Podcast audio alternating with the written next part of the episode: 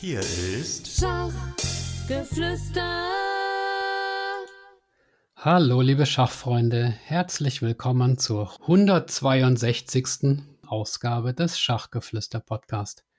Heute wird wieder mit einer Solo-Folge zum Thema die 20 größten Schachturniere in Deutschland. Vorab die Ankündigung, es wird dann in Kürze auch mal wieder Interview-Podcasts geben. Zum einen habe ich ein Interview geplant mit dem internationalen Meister Patrick Zelbel. Er ist Pressesprecher der Sparkassen Chess Trophy in Dortmund. Das ist ja ein Turnier, zu dem ich ein besonderes Verhältnis habe und das auch gleich noch ähm, in diesem Podcast zur Sprache kommt. Und dann habe ich auch noch eine Zusage von dem Großmeister Matthias Wahls für die zweite Aprilhälfte. Weitere Anfragen laufen auch noch. Ähm, ja, da ist aber noch nichts festgezurrt, deswegen kann ich da noch nichts sagen. Ja, warum heute das Thema Schachturniere? Neulich habe ich einen Blogartikel darüber geschrieben auf schachgeflüster.de und der hat mir fünfmal so hohe Besucherzahlen beschert wie sonst.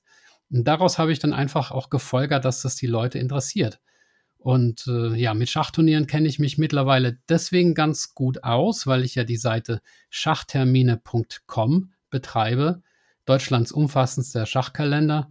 Leider mit etwas langer Ladezeit, aber das äh, liegt an diesem, an diesem Plugin, was ich da verwende. Ähm, ja, da sind natürlich diese ganzen Schachturniere aufgeführt und dadurch erhält man dann einen ganz guten Überblick. Und auch im Schachmagazin 64 wird im nächsten Monat ein Bericht darüber erscheinen. Anders als hier jetzt ähm, nicht nach Teilnehmerzahlen geordnet, sondern, sondern nach Monaten. Aber hier mache ich es wie auf der Homepage und äh, führe es einfach nach Größe auf und fange da natürlich ähm, von unten an, also mit Platz 20. Und der geht an die Frankenthaler Weihnachtsopen. Die hatten letztes Jahr im Dezember 167 Teilnehmer. Ja, nach A und B und C Open war das äh, unterteilt. Und das Turnier findet immer ähm, ja so zwischen Weihnachten und Silvester, glaube ich, statt. Und äh, Gewinner war letztes Jahr der Turnierfavorit, der Eltaj Safarli aus Aserbaidschan. Das ist, äh, soweit ich weiß, immer noch der Freund von der äh, weiblichen Großmeisterin und von unserer Nationalspielerin Josefina Heinemann. Und der hat äh, letztes Jahr ganz fleißig Turniere gespielt in Deutschland und auch noch ein paar weitere gewonnen. Auf Platz 19 landen die Chessamy Open die im März letztes Jahr mit 169 Teilnehmern stattgefunden haben. Dieses Jahr ähm, läuft das Turnier gerade. Es wird auch live auf ähm, YouTube kommentiert. Ich glaube, es sind weniger Teilnehmer diesmal. Entweder war der Termin nicht so geschickt gewählt oder der Ort, ich weiß es nicht. Aber letztes Jahr waren es 169 und ähm, ja, Ausrichter ist halt die Schach Schachakademie, Schachakademie Chessamy. Ähm, die kennt ihr. Da gibt es auch immer 10% Rabatt auf deren Kurse, ähm, wenn ihr den Code Schachgeflüster 10 verwendet. Und den bin ich da natürlich auch sehr verbunden. Letztes Jahr hat der Australier Justin Tan gewonnen. Und äh, ja, dieses Jahr werden wir mal sehen. Dann auf Platz 18 landen die Wormser Nibelungen Open. Äh, die haben im Oktober stattgefunden und 181 Teilnehmer angezogen. Das findet vor dem Tag der deutschen Einheit äh, statt. Ähm, beziehungsweise ja über das Wochenende halt vor dem Tag der deutschen Einheit. Und äh, gewonnen hat damals der Belgier Alexandre, oje, oh Gebuatze oder so ähnlich. Also ähm, scheint was Georgisches zu sein, ich weiß es nicht. Ähm, ja, das war Worms. Auf Platz 17 der Sandhäuser Schachsommer. Der hat im August stattgefunden und 188 Schachenthusiasten äh, angezogen äh, nach Sandhausen. Und besonders gefreut hat sich dort natürlich der Sieger IM Ruben Gideon Kölner. Ja, der Schachsommer wird ähm, eben dort in Sandhausen gefeiert. Das liegt in der Metropolregion Rhein-Neckar. Der Organisator ist Bernd Kühn von Bernds Chess Factory.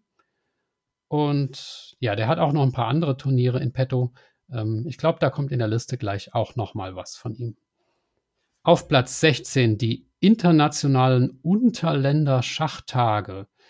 Die haben im Juli stattgefunden und 193 Teilnehmer in drei Gruppen angezogen. Ähm, Unterland, ja, das ist äh, nähe Heilbronn, also der Veranstalter, äh, das sind die Schachfreunde Heilbronn-Biberach. So, und jetzt nochmal was Baden-Württembergisches, glaube ich, äh, und zwar die Haslocher Schachtage, die ähm, im Mai stattgefunden haben, auch in der Metropole Rhein-Neckar. Und da waren immerhin 201 Teilnehmer dabei. Und es siegte dort der Fiedemeister Benedikt Dauner. Ja, und dann geht es weiter nach Untergrombach. Ich glaube, das ist auch in Baden-Württemberg im Schwarzwald, wenn ich mich nicht irre. Moment, das muss ich mal kurz googeln, wo das liegt. Ähm, ja, Stadtteil, oh Stadt, doch, Stadtteil der Stadt Bruchsal im Landkreis Karlsruhe. Ist das Schwarzwald? Ich weiß es nicht. Also Untergrombach, ähm, 133 Teilnehmer im A-Open und 78 Teilnehmer im B-Open haben da im Januar 2013 teilgenommen und äh, es siegte, oh, auch schon wieder Benedikt Dauner. Ja, sowas. Dann Platz 13 ähm, gehört zur äh, gehört dem Chess Org Festival Bad Wörishofen. Ähm, Chess Org, das ist ein anderer äh, Organisator. Ähm, wie heißt der denn noch gleich? Wiemer oder sowas. Chess Org, muss ich auch mal gerade googeln. Also das ist auch einer, der ähnlich wie der Bernst Chess Factory hat der ähm, auch so eine, auch so mehrere Veranstaltungen. Ähm, Bad Zwischenahn, da kommen wir auch gleich noch dazu, Bad Wörishofen, auch äh, Meran, Bischofsgrün und Malta gehört dann noch dazu und ein Alpenpokal. Also das ist so eine richtige Turnierreihe.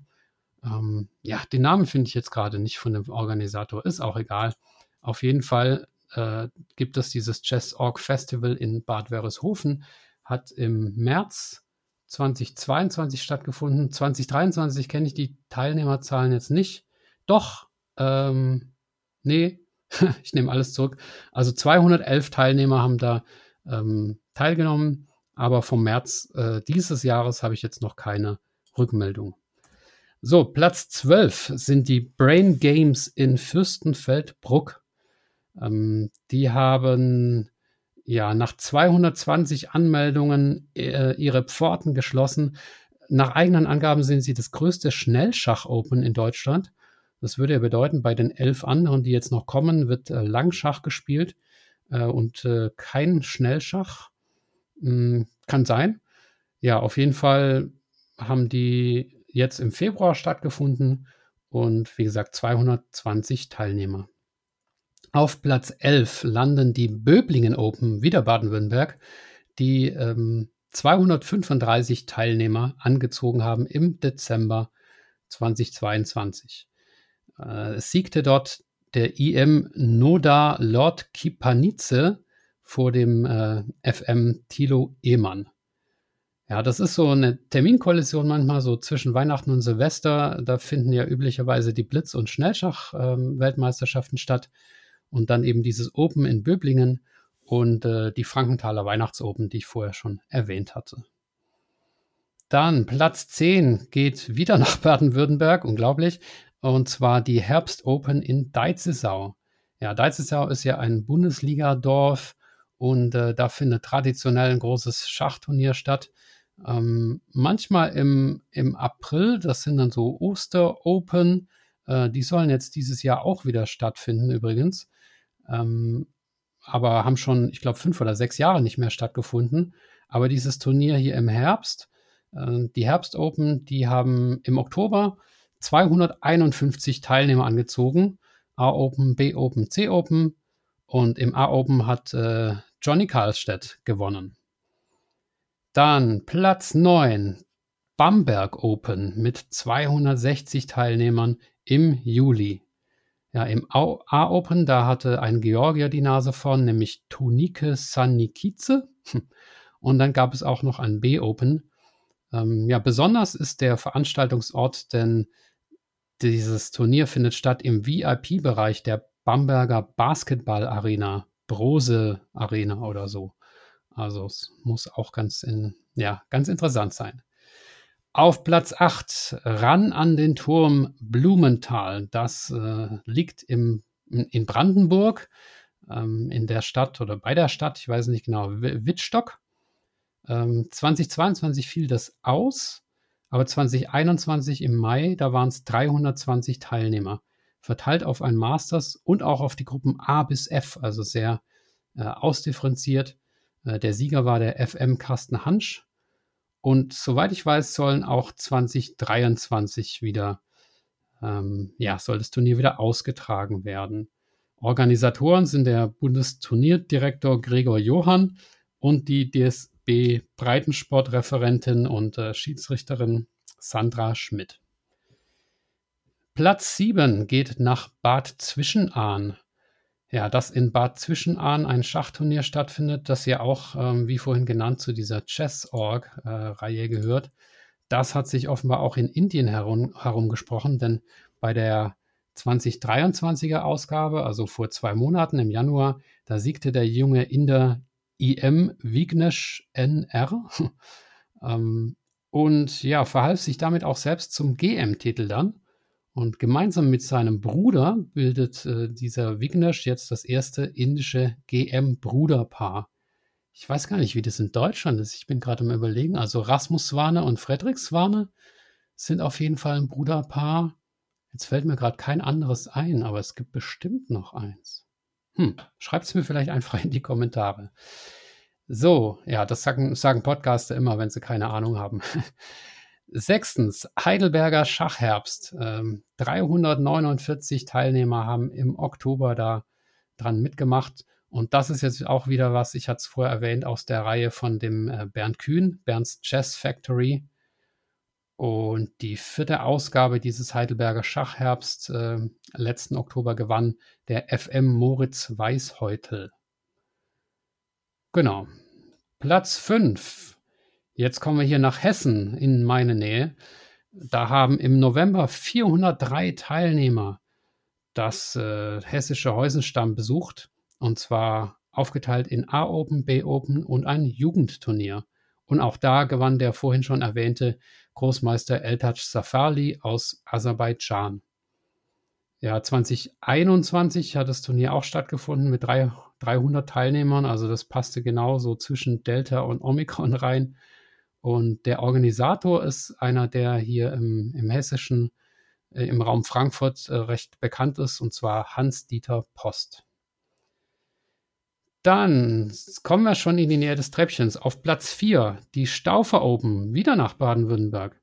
Und zwar haben da im Januar 2023 433 Teilnehmer den Weg äh, gefunden ins Schwäbische nach Schwäbisch Gmünd 200 Spieler im A-Open und 233 im B-Open.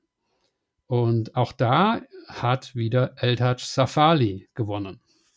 Also ein äh, ja, wirklich großes Open. 433 Teilnehmer. Wow. Platz 3. Wir kommen auf den Bronzerang und den belegen die Sparkassen Chess Trophy oder belegt die Sparkassen Chess Trophy in Dortmund auch unter dem Namen äh, Internationale Dortmunder Schachtage bekannt. Ähm, ja, unter diesem Namen wird es zum 50. Mal ausgetragen, vom 24. Juni bis zum 2. Juli.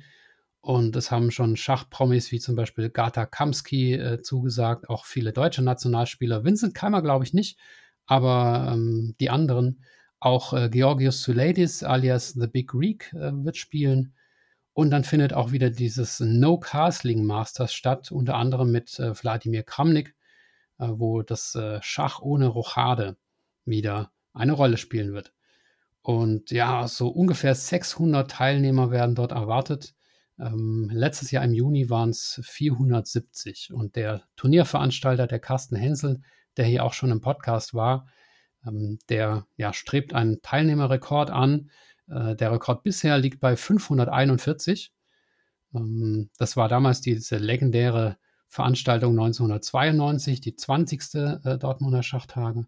Und jetzt sollen es also, ähm, soll der Rekord gebrochen werden. Und wie gesagt, wenn es klappt, dann wird auch der Patrick Selbel, der Pressesprecher, hier noch im Podcast begrüßt werden. So, auf Platz 2. Und zwar ein Turnier im November in Bayern die offenen internationalen bayerischen Meisterschaften am Tegernsee. Der Turnierdirektor, der Sebastian Siebrecht, der konnte letztes Jahr 474 Teilnehmer in einer einzigen Gruppe übrigens am beschaulichen und schönen Tegernsee begrüßen. Sieger wurde der Großmeister Jan Christian Schröder vor mehreren weiteren punktgleichen Spielern. Ja, am Tegernsee, der Sebastian Siebrecht postet dann immer so Bilder auf Facebook. Also da sieht man, Schach und Natur stehen da miteinander in Einklang. Ähm, das Gut Kaltbrunn, wo das äh, stattfindet, das platzt allerdings aus allen Nähten. Also das Turnier äh, braucht dringend weitere Räumlichkeiten, damit die Anmeldelisten nicht wieder frühzeitig geschlossen werden müssen. Ja, und äh, dann kommen wir zu Platz 1. Und das ist ein Turnier, das der Deutsche Schachbund veranstaltet, beziehungsweise eine Turnierreihe, nämlich die Deutsche Schachamateurmeisterschaft. Das Motto dort lautet 7 hoch 3 und ich habe das erst gar nicht kapiert. Was soll das heißen, 7 hoch 3? Ja, das bedeutet, es finden sieben Turniere statt in sieben Wertungsstufen, also von A bis F. Und jeweils die ersten sieben ähm, dieser sieben Wertungsstufen bei jedem Turnier qualifizieren sich für das Finale der DSAM. Das sollte ja eigentlich beim Schachgipfel in Braunschweig stattfinden im Juli, aber der fällt ja nun aus wegen der finanziellen Probleme des Schachbundes. Da hat die äh, Stadt Braunschweig ihre ähm, ja, finanziellen Zusagen äh, zurückgezogen, nachdem sie gehört hat, dass der Schachbund finanzielle Probleme hat. Und dann blieb nichts anderes übrig, als äh, den Schachgipfel abzusagen. Ob und wo das Finale der DSAM jetzt stattdessen stattfindet, weiß ich nicht. Ähm, jedenfalls sind schon diese Qualifikationsturniere, diese sieben, die sind auf jeden Fall ein großer Erfolg. Also zumindest was die Teilnehmeranzahlen angeht. Finanziell weiß ich es nicht. Allein das eine Turnier in Potsdam, das zog 596 Teilnehmer an und steht damit für sich alleine schon auf Platz 1 dieser Rangliste. Und auch die anderen Turniere in Hamburg, Bad Wildungen, Magdeburg und Koblenz waren gut besucht. Und äh, Düsseldorf und Darmstadt stehen jetzt noch bevor. Ja, das waren die Top 20. Jetzt kommt wie bei jeder Liste bei mir immer so eine Außer Konkurrenz-Aufführung. Und da gibt es zwei noch viel größere Turniere, die es aber nicht in die Liste geschafft haben. Das erste ist das äh, Turnier Rechtes gegen linkes Alsterufer in Hamburg.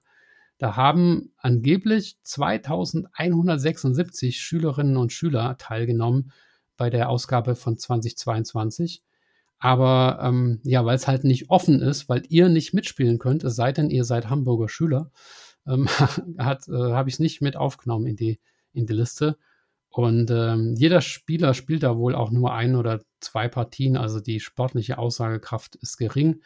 Und dann gibt es auch immer viele Mannschaften mit, äh, mit der vollen Punktzahl und der Sieger wird dann letztlich ausgelost. Aber ja gut, also sportlich nicht so aussagekräftig, aber durch seine Größe, seinen Bekanntheitsgrad und seinen Eventcharakter hat es auf jeden Fall eine große Werbewirksamkeit für das Schachspiel und deswegen ein ganz tolles Turnier. Und äh, nicht in die Liste geschafft, wobei vielleicht hätte ich es wieder reinnehmen können, äh, haben es auch die, ähm, hat es auch das Kränke Chess Turnier. Ähm, das hat zuletzt 2019 stattgefunden, deswegen, wie gesagt, äh, ist es nicht in der Liste drin. Sieger damals wurde der Großmeister Daniel Friedmann im A-Open mit 904 Teilnehmern. Dazu gab es noch ein B-Open mit 797 und ein C-Open mit 291 Teilnehmern, sodass insgesamt 1992, also fast 2000, ähm, gemeldet waren, zumindest in der Startrangliste. Ähm, ja, und jetzt äh, gab es neulich auf Twitter eine Meldung von dem äh, Christian Bossert von dem Schachzentrum Baden-Baden. Und der hat in Aussicht gestellt, dass 2024 eine Wiederaufnahme des Turniers äh, geplant ist. Das findet immer so an Ostern rum statt. Also dieses Jahr noch nicht, aber nächstes Jahr an Ostern vielleicht. Und dann würde es natürlich sofort wieder auf Platz 1 dieser Liste rücken. Ja, ich habe ähm, nur Turniere aufgenommen, die auch schon in letzter Zeit stattgefunden haben. Ähm, vielleicht noch der Hinweis, in München soll jetzt ab dem 25. Mai ein Schachfestival ausgetragen werden mit zwei Turnieren. Das findet aber zum ersten Mal statt und daher gibt es halt noch keine Teilnehmerzahlen. Und äh, wer euch, wer sich für das Chess 960 begeistert, ähm, dem kann ich äh, empfehlen, am 1. und 2. Juli soll es eine Chess 960 Schnellschachmeisterschaft in Bad Soden geben. organisiert durch die Chess Tigers, die jetzt wieder so äh, aktiver werden. Aber auch das ist halt sozusagen außer Konkurrenz, weil es noch nicht stattgefunden hat.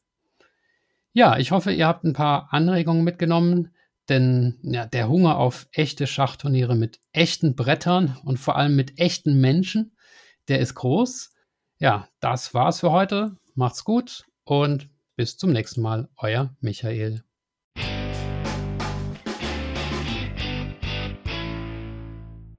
Liebe Schachfans, ich hoffe, die heutige Folge hat euch wieder gefallen. An dieser Stelle möchte ich auf den Schachkalender schachtermine.com hinweisen. Inzwischen ist das Deutschlands umfassendster Schachkalender. Und wenn ihr euer eigenes Turnier, euren Anfängerkurs, euren Vortrag oder was auch immer publizieren wollt, dann geht das auch mit der Eintragen-Funktion. Also alle Termine rund ums Schach auf schachtermine.com. Außerdem gibt es jetzt den Schachgeflüster Leitfaden für Einsteiger und Eltern bei einem richtigen Schachgeschäft zu kaufen, nämlich bei schachdepot.de.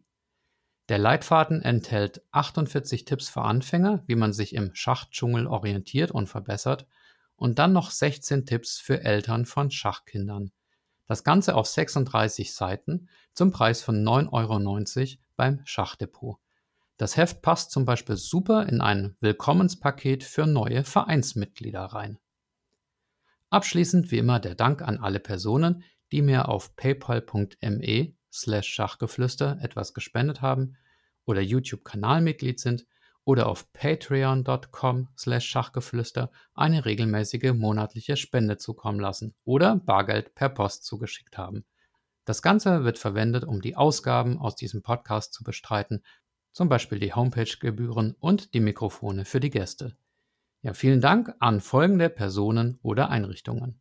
Andreas Virux, Armin Züger, Benjamin Steinhilber, Dieter Riegler, Frank Rothmann, Friedhelm Küch, Güven Mannay vom interkulturellen Schachverein Zatransch Club 2000, Hans aus Berlin, Dr. Joachim Meyer-Brix, Manuel, Manuel Rüther, Marc Hofmann, Markus Schirmbeck, Oliver Bremer, der mysteriöse Peter, Peter Hug von DSSP, die Schulschachprofis, Peter Schach, die Internetseite schachtraining.de, Sven Ossenberg, Thomas Hasin und Tim Bialuszewski.